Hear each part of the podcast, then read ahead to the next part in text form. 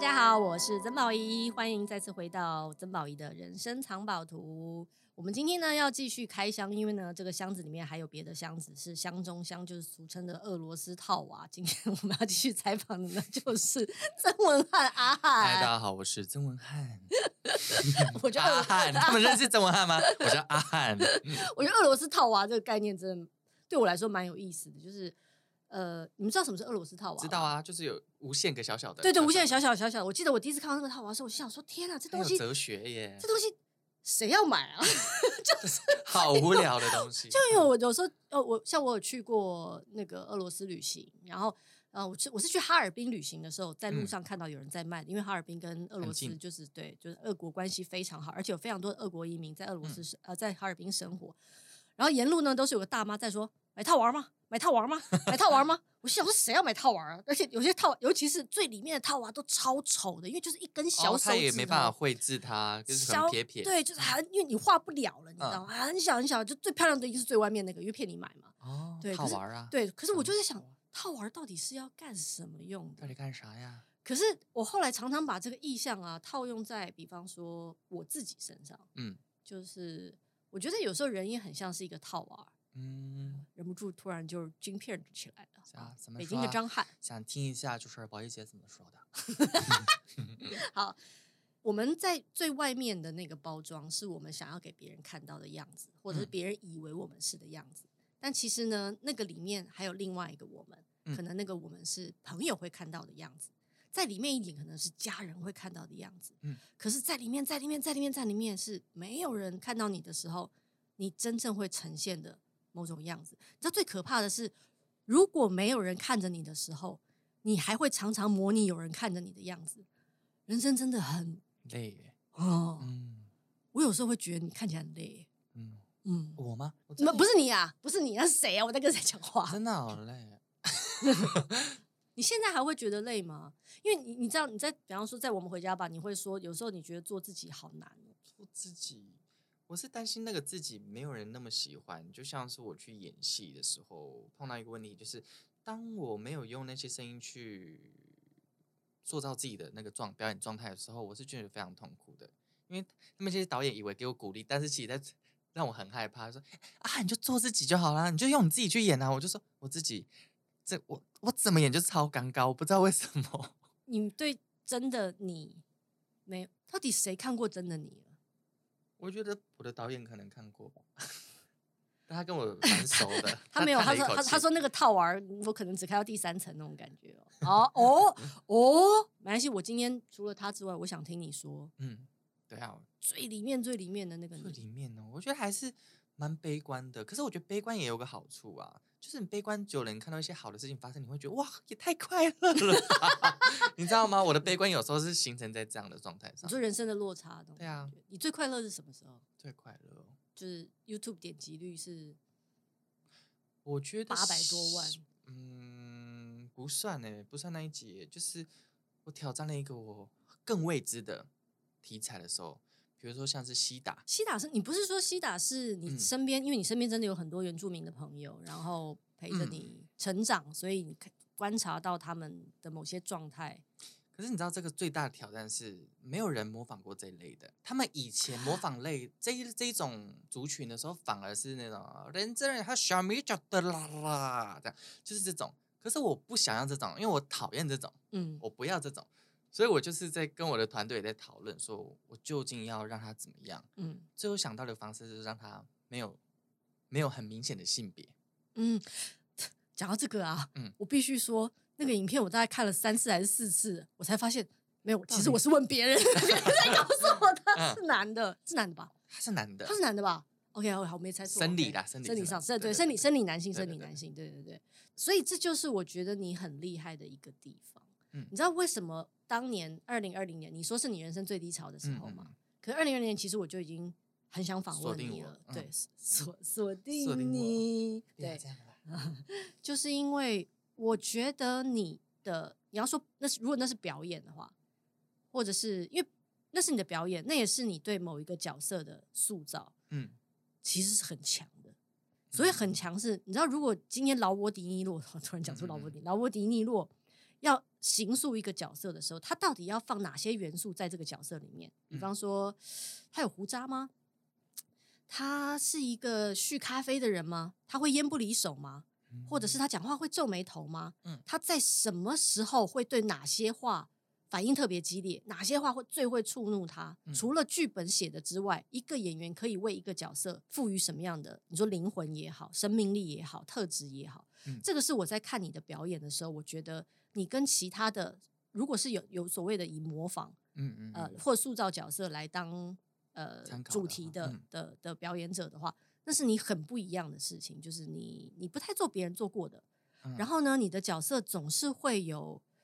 我想不到的部分，就是那个，就是那个，就是我觉得你最厉害。所以为什么我在访问的时候，我会说，我觉得你很像一个语言学家或人类学家、考古学家，就类似这种，是因为你就是会看到我看不到的东西。而当我看到的时候，我会觉得哇，我对这个人又有一种更更明显。比方说，那就好像那个话术突然变清晰了。对对，我记得你曾经说过一句话，我觉得很棒，是你模仿的从来不是一个族群，你塑造的是一个角色。对，这个话其实你知道蛮有高度的。啊，真的假的？哦，很像是，很像是那种你知道得奖的时候，拿着奖牌在舞台上会说：“我想跟广大的支持我的观众们说，我模仿的并不是一个主角，是个角色，是个角色 之 类的。”你觉得这是你最大的优势或者优点，或者你的最大的特色吗？就是在做这个角色的时候，我真的其实其实是当我进入到那个角色状态的时候，我并不会去特别去设计他一定要干嘛。比如说用软语教的时候，我听到谁讲那个话，有他有时候会是去反驳的。可是我当我模仿另外角色的时候，他自然而然就会说嗨嗨嗨，就会这样子，就很奇怪，我也不知道这是怎么来的。所以你平常没事会坐坐在路边看人家讲话？不会，我我我呃也会，然后也去听一些各个人讲话，他们的谈吐的感觉。就你的功课都是到底是怎么做的？因为你知道，其实这个啊，嗯，会给很多演员，嗯，其他我不敢说。但是是演员一个非常好的方向，嗯、就是你到底要怎么成为一个好演员？嗯、我们常常说，呃，有的时候这个演员扮演这个角色，可能是他生命当中也有那个部分，所以他才能够映照到，所以他创造了某个角色。嗯、可是如果今天，比方说，如果今天你要你要你要进入的角色是真有其人的，嗯，或者是不管是怎么样，你要加注一些特质，是别人会觉得说，哎。他突然变成一个活的人了。嗯，其实你在做的是一个，虽然我知道你念的是北艺大啦，也是算某种科班出身，可能你耳濡目染也 动画的 宅男系的。OK，但是其实你做了一件蛮专业的事情，你是怎么做到？譬如说讲啊，我以前模仿就是比较随性，可是其实到后来有些伙伴进来的时候，像我的导演，嗯，他就是个魔鬼教练，他有时候会跟我说。你刚刚太刻意了，重来一次。就是其实是那个魔之音哦，他会提醒我，因为我有时候我为了当我害羞不知所措的时候，我会可能会加强太强烈太用力。嗯，我记得第一次发现他会帮我导戏，是因为他跟我讲一句话说：“你太用力了。”嗯。这个让我发现，哎，这个人不太一样。嗯，因为大部分人就说你要开心，你用力点，对，来，把力气放出来。对，就说不要，你要潇洒一点。嗯，就是我还是透过这些慢慢的训练，训练，训练到现在这个状态。嗯，然后 NG 了再重来，NG 了再重来。我反而觉得这很像是一个很长长期的一个训练。嗯，所以就变成说我其实。我觉得观众朋友在看我每一期的影片，他们真的是很容易。如果真的是很常看的，他大概可以很容易分得出来，这是哪一年的，这是哪一年的。嗯，因为那个状态会一直变，一直变，一直变。嗯，对，嗯，我很讨厌被掌握的感觉。嗯嗯，嗯，但是其实还是还是会有进化的部分，就是你其实进化的蛮多的。以恐龙来讲的话，对我，我原本我原本还想说我不要进化，因为我小时候哦不，我以前呢、啊，就是刚出道的时候，我那时候是看到那种大机器，我会怕到惊死。哦，就会觉得大机器好像就是有个人有个巨大的眼睛在看我，我会很害怕。那你应该很喜欢 GoPro 啊？可是我不喜欢它那个按键啊。好了，不要聊这样，就是很讨厌它按键嘛。反正就是我以前就是小小机器的时候，我会觉得像是朋友在看我。可是巨大机器的时候，对我来讲是一个很大的观众。可是现在就是因为我的团队有加入加入那个叫什么东华大学的大学生，然后他们会拿很大的机器拍我。我一开始也是紧张到发抖，你知道吗？因为我习惯两个人作业，我以前都是一直两个人，两个人，相对单纯。对，然后直到后来就是这一代这一代，就是我跟这个阿燕导演合作之后，开始加入大机器之后，我变得我发现这个东西是可以训练的。嗯，如果再不行就喝酒。对，就是 我今天，因为我也是今天才知道，原来其实你会在就是压力很大的时候，或者是、嗯、这是要看我舒适的程度。因为比如说像我跟有一些人没有那么亲近的时候，我就会觉得很。压抑，你就算跟我聊了两个小时，我还是放不开。可是现在我就是没有喝酒的状态啊，嗯，我是很自在的。现在 放松，放松，那我是自自在的。那我想，我我还想问你，就是这一路上你有什么仿效的对象吗？就是有没有什么人是你觉得说啊，我好，我想要成为这样子的人，不管是这样的影响力，或者是说这样子的表演方式，或者是说这样的影片品质。或是你有你曾经有过这样的目标吗？还是其实你一从头到尾都在做自己想做？没有哦，都瞧不起别人哦。我没有瞧不起，我会欣赏别人，可是我很不喜欢跟他做一样的东西 啊。对，就是你没有那种说啊，如果有一天我能够到达他那样的地位就好了。没有，我只有小时候画画的时候，我说我希望我可以跟宫崎骏。有有，我有看到，听说你偶像是宫崎骏。对，我偶像是宫崎骏。可是到后来我自己拍片，我就说。因为我一开始也是手机嘛，那如果我真的那么想跟人家一样，我早就拿大台相机拍了。可是我就是喜欢没钱呢、啊。没有，我觉得那样自在，我就喜欢这样。而且我有时候，我反而我觉得我在独特的时候，我会觉得，哎，我好棒哦！我反而会这样鼓励自己。可是当我跟人家一样，同样的表演方式，同样的状态的时候，我就觉得我好像没那么棒了。我就觉得，那我好像只是个 copy 版，学的蛮像的。我就我没有想要这样啊。所以你蛮努力的，想要成为一个独一无二的自己嘛，对不对？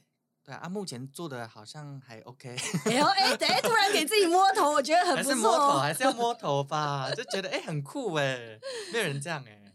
哦，今天其实呢，还想多跟阿汉聊的部分是，我想要知道那些在你生命当中所谓的低潮，到底成为你人生当中多棒的养分。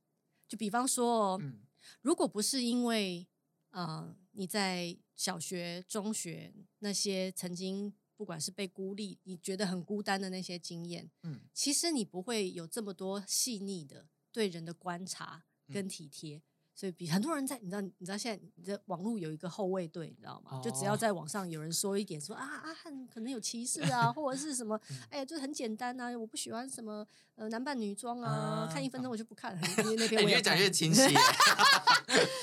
哇，你的精卫队。简直是，而且而且立论都非常正确哦，嗯、就是还有一二三四五哦，嗯、对啊，包、嗯、包括我们的朋友露露也是的，就有有突，我一看他跳出来，我想说，哎、欸，那我那我就不用说什么了，因为他都已经这么有影响力了，我有偷偷跟他说，哎、欸，你你你干嘛这样啦？讨厌、欸、啦，这样子，这超猛的，对，嗯、就是其实如果不是因为你曾经经历过某些东西，你的、嗯、你的作品，或者是说你模仿的这些人，你不会放这么多细腻的感情，嗯，观察。同理，嗯，在里面，所以我就会觉得说，哎，其实你曾经经历过的那些，真的也成为你生命的某种养分。其实我们在拍搞笑影片，其实基本上就很像在跟人家开玩笑一样。我每一部影片都好像我一直在开玩笑，嗯。可是你知道，就是当我以前被人家欺负的时候，其实他们也在开玩笑，哎，他们觉得他们在开玩笑，他们在开玩笑，嗯。可那个东西如果多了，你已经没有办法再抵抗，他一直强行进来的时候，那其实就是变得很强烈的霸凌了，嗯。所以。我我其实，在每一部上片的时候，我都会紧张。也不是说每一部，当然有一些比较敏感的时候，我其实就会紧张。像西岛我一出来，我是很紧张的，我紧张到不行，而且我还先不敢 po 在脸书，我先 po 在 IG，因为它相对封闭。对我来讲，因为脸书大家可以转发，我可以我可以看到好多社论哦，那种有的没的。社 论对，为什么西达你会这么想要呵护这个角色？因为。人数相对非常少，然后没有人这样去表现过他们。而且我曾经有跟我妈说：“哎，我有听想要模仿这样子的一个族群。”我妈就说：“你不要模仿，因为以前人模仿都会被骂的要死，都会被被贴上就是你很侮辱、丑化的方式。”我那一次就是觉得我前面看不到路，你知道吗？可是我又做了一个我很喜欢的作品，但我这样丢出去的时候。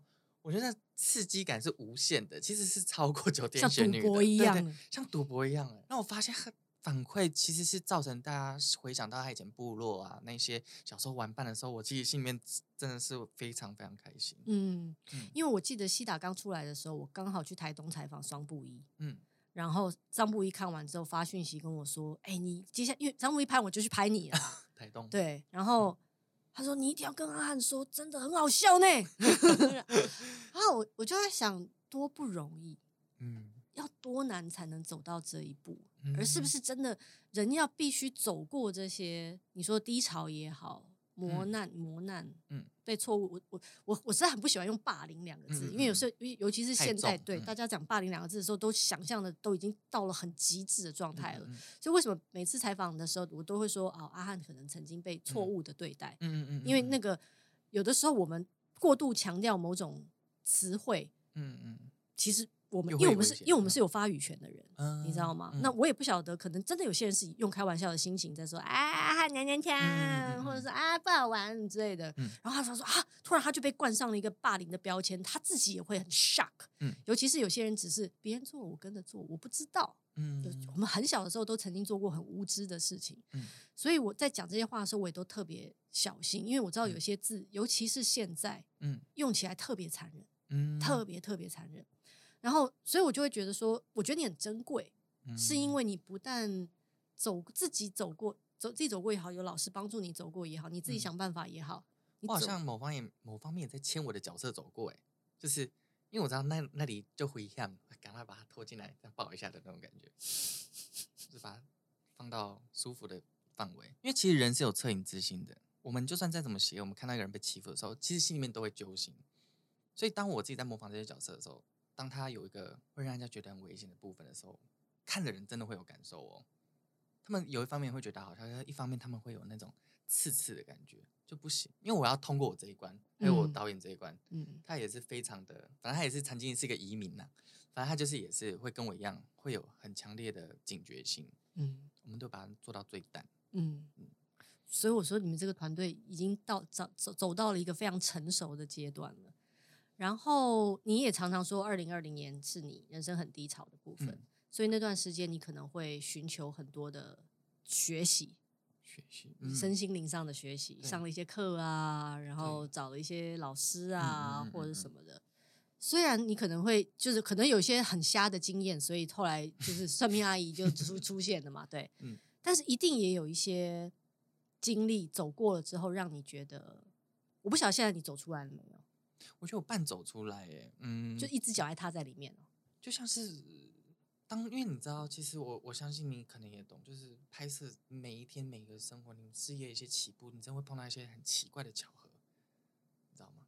那个巧合，我常会去怀疑说，那到底是怎么一回事？我很想知道，但是就是永远不知道怎么巧合，你记得吗？你你怎么会自己的事情还要叫导演帮你记？他又不是场记，你生命的场记哦。嗯我想讲一个最明显的，就是我有一次跟阿宝啊，嗯，就是啊，我我看阿宝那一集，嗯，原本我们其实是想要建立一个我们两个互骂的画面，互也不算是互骂，就是说 battle 啦，有种 battle 的感觉。你的衣服怎么穿的那么难看？就是 battle battle。对，然后另外说，哎呀，看我这玉米，那好丑的刘海。我们想要这样玩，嗯，可就是很奇怪，嗯，我轮到我讲话的时候。就开始有工程车经过，然后那个噪音是这样哒哒哒哒哒哒哒哒哒哒，然后我一开始就是很不爽，我在当下我觉得很生气，就艺人都来了，我又他还特别从台北来花莲，那我该怎么办？我要怎么拍？然后就觉得很痛苦，然后他就是在现场等我们，然后因为他一定状况，我一定会觉得嗯，怎么了吗？怎么没有拍？然后就是等我要出口去跟他嘲笑的时候，我就是没有办法演，要么就是你知道我们连。等阿豹离开之后，我们还在补拍，然后那天又遇到了消防演习，更夸张，来了个直直升机在盘旋，嘟嘟嘟嘟嘟嘟嘟嘟，很扯。而且我们我们明明那个镜头就是这么一个一个长方形这样子，偏偏就是有一台云梯车从上面这样子掉东西，所有东西都在阻碍我，哎，阻碍全部都是。然后直到回家放的时候，我怎么剪接都剪不好，因为我一直想要去呛阿豹说，哎、嗯，那个鞋子怎么会穿这样子？嗯然后是直到我的导演，他一直看看那个表演之后，他就说这一集其实阿豹表演就非常好了，要不要试试看？你用第一视角被阿豹洗脸，嗯，被呛的感觉，被呛的感觉。嗯、可是我以前的表演经验，我会觉得我一定要有互动啊，为什么不可以有互动？就一定要有一个回冲，就这样。但最后我们用了很新的剪法，完全没有反应。嗯，嗯我就是最后一个很友好的跟他用那个铅笔来绑住头发就结束了。然后我这次真的是吓到，就是我重去重新去当地回拍的时候，我竟然全部都超顺了，因为我放弃要跟他回回骂这件事情了，我就是安安静静的被他赏脸完就结束了。然后我还是搞不懂为什么，直到我有次在看，好了又要讲到灵性了，他要生气。你讲，你讲，你讲。我有次在看阿包的那个专访，我就看一看，我我很记得那一刻，他是他他拿出他的专辑，上面有个好像是图原住民古老的图腾，然后上面有些很像外星人的，因为他画法很像那种很古老的藤图腾嘛。我在那一刻，我突然就是鸡皮疙瘩上来了，就是就是降落了，嗯，我就感觉到有一个有一个手把我的嘴巴堵住，哎，嗯，就是我我感觉到那个意象是这样子，叫我说就是闭嘴，就是让他来。我感觉到这这几个感觉，嗯嗯，可是我也很难去解读是为什么。我大概可以自己解读的成说，他们这样的少数族群，其实长期以来他受过很多委屈。就算我想要让他们平等，但我们其实不是平等的，你知道吗？嗯，我会觉得很奇怪，嗯，因为他也就是我跟我的团队都经历过那一切。狗屁倒灶就是很奇怪的事情，你知道吗？很神奇的事情。嗯，这种回过头来看这些这个影片，他好像也在教我学习一些事情，然后也把这个能量传达给社会大众。我必须说，我不是什么圣人哦，可他发生的事情好像就是让我了解这些来龙去脉，很神奇吧？超棒的，嗯，超棒的，嗯，你这就是为什么你看哦，你那集播出之后，嗯，我第二天还是写了一篇文章，嗯，说节目会长出自己的生命。嗯我相信你们拍的影片也是一样的，就是你我们常常会以为我们好像控制了很多事情，比方说我们设计的脚本，我们把它表演出来了，我们用最好的道具，或者是哦我们找了最好的团队来做某些事情。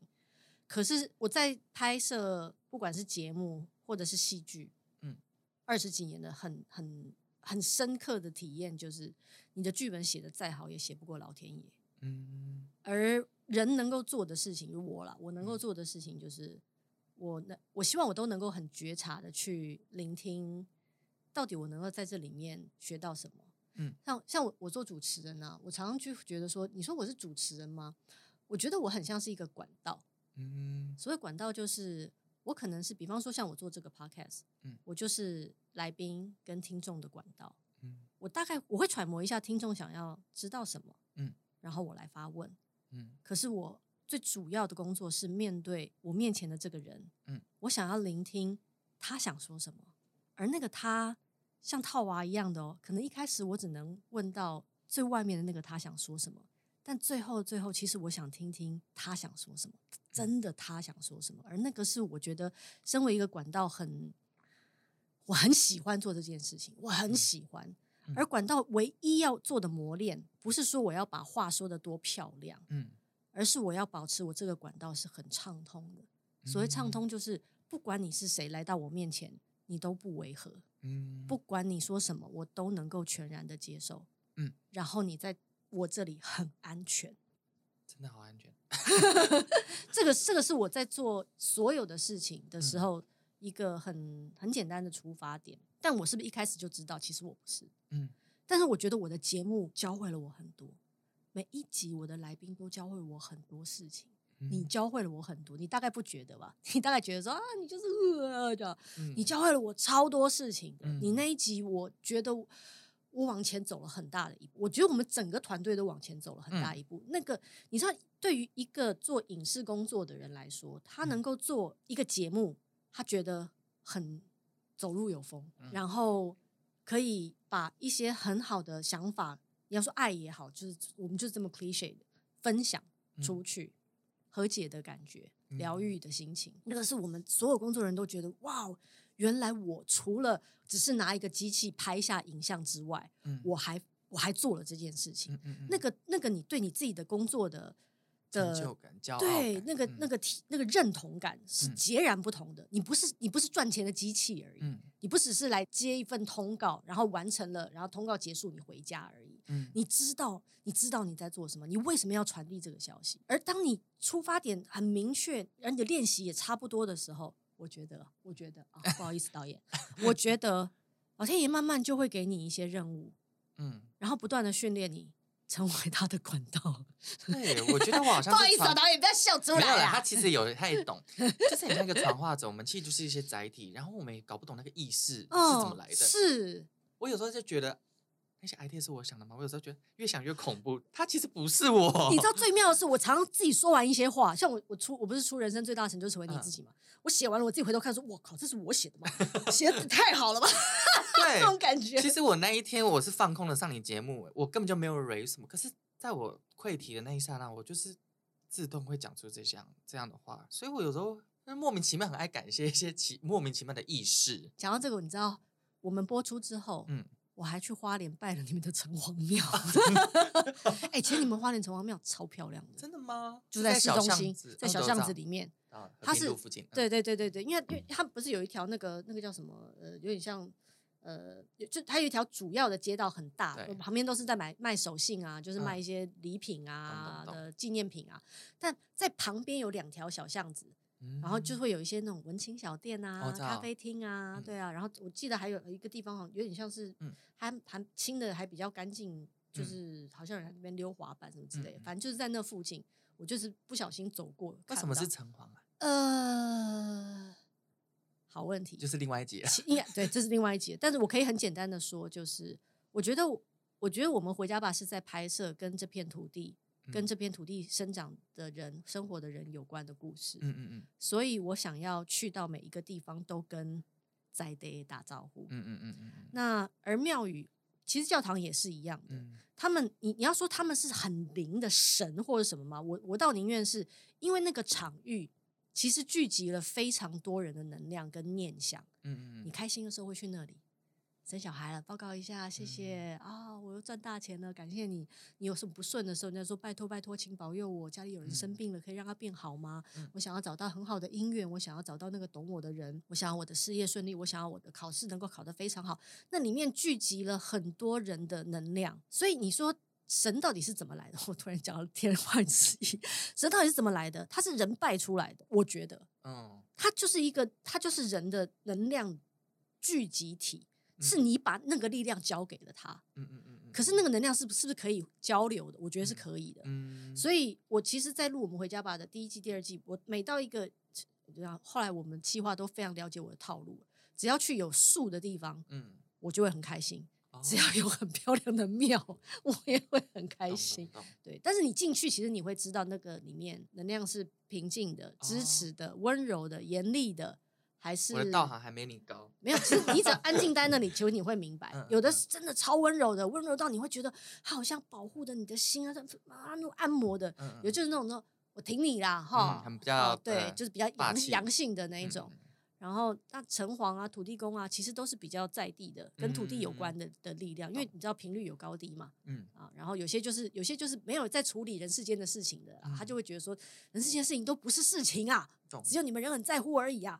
但有些就是他就是专门来处理人世间的事情，而你要想要跟人世间沟通，我们做节目就是跟人世间沟通嘛。所以我觉得我这一次就是散发这些能量，我会觉得很奇怪啊，这不是我的本。呃，大家所期待的我啊，我莫名其妙把这个东西散发出去，我觉得我绝对影响我，我不知道是不是我乐太乐观，我觉得我多少一定会影响到当然这些人，而且在我最那个讲话最大声的时候，被看到我最脆弱、最写实的那一面，我后来觉得很好哎、欸，所以我才会说，你说这一切没有安排吗？有点太没有办法。九天玄女出来的时候。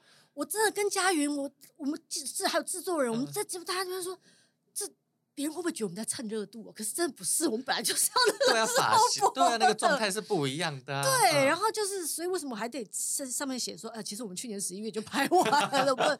可是我总觉得，只要你活在流里，一切都会是最好的安排。就是 flow 哦。哦，你知道最我觉得最舒服的就是当你活在流里啊，其实你就只要。就像坐在一个游泳圈上那样，他会带着你跑，欸，对，你就去该去的地方就好了。比方说，你认识了你现在很相信的 partner，你的导演，嗯，然后你相信他对你的指导，嗯，就你全然信任他嘛，flow，对，然后他也有他的 flow 啊，嗯，但你们的 flow 是不是会像 harmony，就是会不会互相影响？一定会嘛，嗯，就是他他也会调整你，调调整自己去配合你的 flow，因为你也有自己很强的 flow，嗯，然后他他也有自己的 flow，所以当他你靠近他的 flow 的时候。你也会走不同的 tempo，、嗯、就是突然之间从 tango 变恰恰，就类似那种感觉。嗯、可是我觉得这就是活得最好玩的事情。而且我跟你讲哦，开始发语。我之前低潮时候算命的时候，我就觉得我真的到后来觉得你们两每个人讲的好像是真的，好像又是屁，你知道吗？真的啊，就是每个人其实我多少都都很厉害了，都是通来通去的，也会讲出很多真的。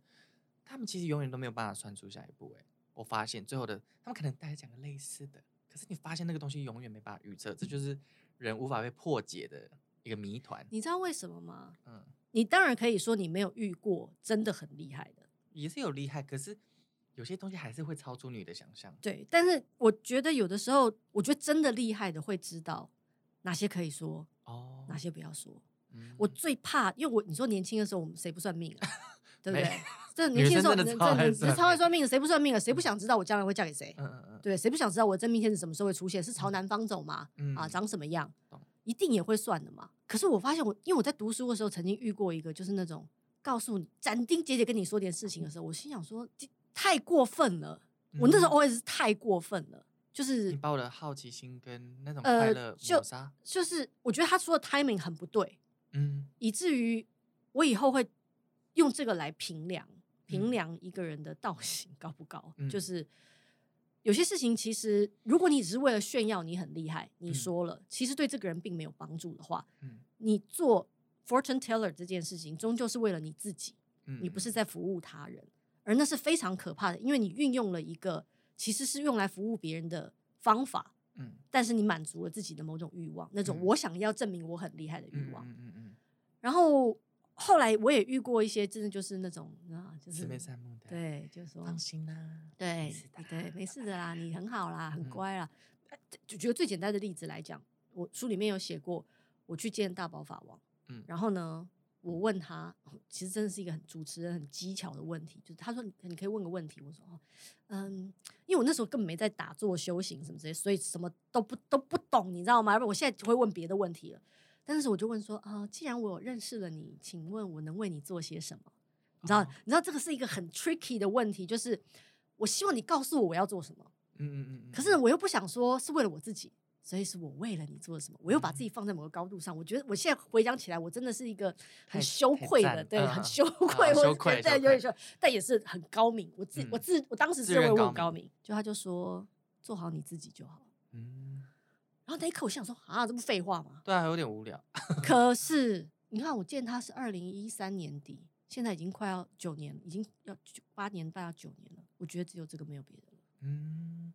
其实真的厉害的人根本不需要你为他做什么，你做好你自己，你光是做好你自己，嗯嗯嗯，就对这个世界是无比大的贡献了。嗯嗯嗯，有的些有些人在没有做好自己的过程当中，对这个世界造成了多大的伤害，不但伤害自己，还伤害了别人，但他不知道。嗯，所以没有别的功课。很多人说啊，我的我的生命就是要来帮助别人的。嗯，你先帮了你自己吧。你只要帮了你自己，其实就是帮助所有人了。就像一个家一样，一个家。一个主一个家的主事者，把自己照顾的很好，嗯、其实这个家不会歪到哪里去，嗯，不会不会歪到哪里去的。懂？好，对，不好意思，我这边又讲太多。哎，时间又过了耶。最后让我那个 说点，好，我很谢谢你，嗯，我真心真心谢谢你。我觉得不只是代替我的节目谢谢你，我也替喜欢你的朋友跟你说声谢谢。嗯，因为其实你你的存在带给非常多人很很，你说。最浅的可能就是一个笑，嗯、你知道带给别人快乐是多么大的一个福报。嗯嗯嗯嗯，有多少人可能在因在心情不好的时候、低潮的时候，因为看了你的影片，发现自己竟然还笑得出来，嗯、而觉得人生有了希望。嗯，我觉得光是能做到这件事情就非常了不起了。然后 原来我那么伟大，啊，我随便乱讲的啦。然后再来就是谢谢你提供大家不同的视野。跟角度看待这个世界，没有，我也很谢谢你们节目，真的，因为没有所有人都叫叫我降落，只有对你们，只有你们叫我自己降落在自己，你知道吗？对啊，没有人对我真实有好奇耶，说真的比较少，他们希望我带来一些娱乐性综艺感的，可是真的是你们节目，在我最低潮的时候就敲定我了，然后在去年的时候把它拍完，然后我觉得我将我某一方上面的伤痛大方的。展现出来，我觉得我我说，我觉得我参加过，真的是非常有意义的一个邀约。我也觉得，嗯，没有推掉，没有因为自己觉得啊，让自己很羞愧的推掉，我觉得是一个很棒的选择。然后很谢谢主持人，因为我是一个很容易，嗯，很容易想要把自己关闭起来的个性。可是看到就是跟宝仪姐聊天，我觉得被敞开的感觉还蛮爽的。听起来有点色，但是我不故意的。谢谢阿汉，谢谢阿燕，谢谢，谢谢，谢谢，我们下次见，拜拜。拜拜。